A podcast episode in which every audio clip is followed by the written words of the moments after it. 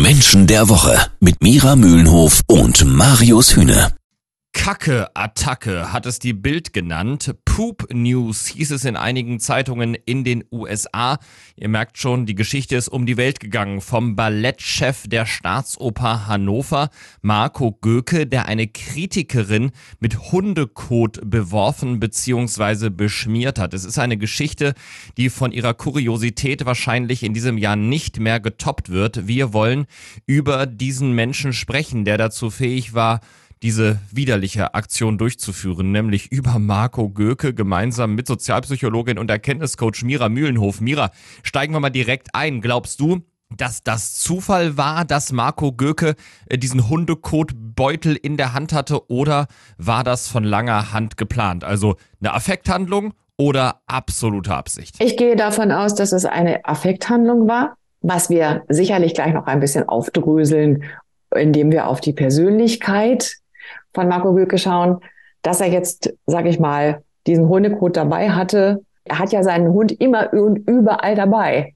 Und dann muss er auch immer und überall dafür Sorge tragen, dass das, was der Hund da hinterlässt, auch irgendwo landet. Und ich denke mal, dass das erklärt, warum er das noch in der Tasche hatte. Vielleicht war er gerade eine Stunde vor der oder eine Viertelstunde vor der Aufführung noch mal kurz mit ihm draußen, weil ja der Hund sein ständiger Begleiter ist. Ich gehe davon aus, dass es nicht geplant war. Okay, heißt es war Zufall, es war nicht von langer Hand geplant. Das heißt aber auch, dass er eben sehr aus der Emotion heraus gehandelt hat und äh, da vielleicht ihm die Sicherungen durchgebrannt sind. Welchen Persönlichkeiten das besonders häufig passiert, das hört ihr gleich hier bei Menschen der Woche. Menschen der Woche auf Radio 21. Ja, Mira, du hast hier gerade bei Menschen der Woche schon sehr schön erklärt, dass du davon ausgehst, dass Marco Göke diese ganze Aktion aus dem Affekt heraus passiert ist. Heißt, er hatte diesen Hundekotbeutel zufällig dabei und hat ihn dann seiner Kritikerin ins Gesicht geschmiert.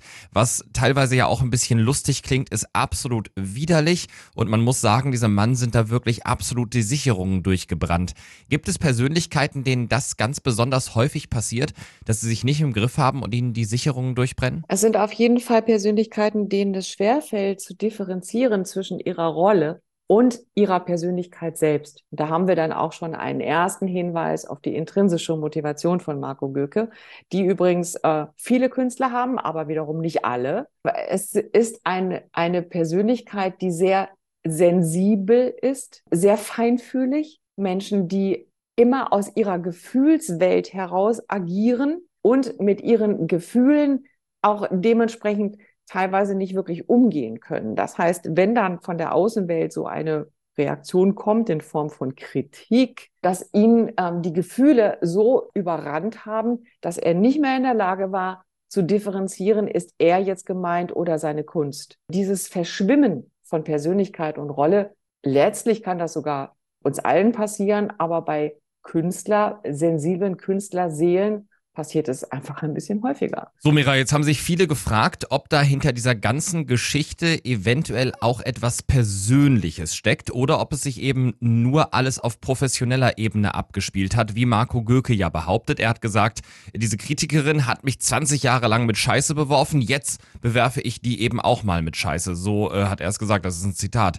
Ähm, ist es wirklich so, dass es wirklich nur um diese professionelle Ebene ging? Oder glaubst du, in Wirklichkeit steckt da auch ein persönlicher Konflikt dahinter? Bei Menschen mit der intrinsischen Motivation Individualität, also Menschen, die in der Lage sind, ihre Gefühle in Kunst hinein zu begeben, sich mit der Kunst auch zu identifizieren übrigens, äh, da ist es schwierig, auch zwischen Inhalts- und Beziehungsebene zu unterscheiden. Jetzt kommt eine Kritikerin, die genau das, diese Beziehung quasi in seinen Augen zwischen ihm und seinem Publikum zerstört. Das heißt, sie hat diese diffizile Liebesbeziehung, so sieht er die, zwischen ihm, seiner Kunst und dem Publikum äh, angegriffen oder zerstört in seinen Augen. Und ähm, das konnte er und wollte er so nicht stehen lassen. Auf der Beziehungsebene ging es ihm, glaube ich, gar nicht um die Beziehung zwischen ihm und dieser Wiebke Hüster, sondern es ging ihm um die Beziehung zwischen ihm und seinem Publikum.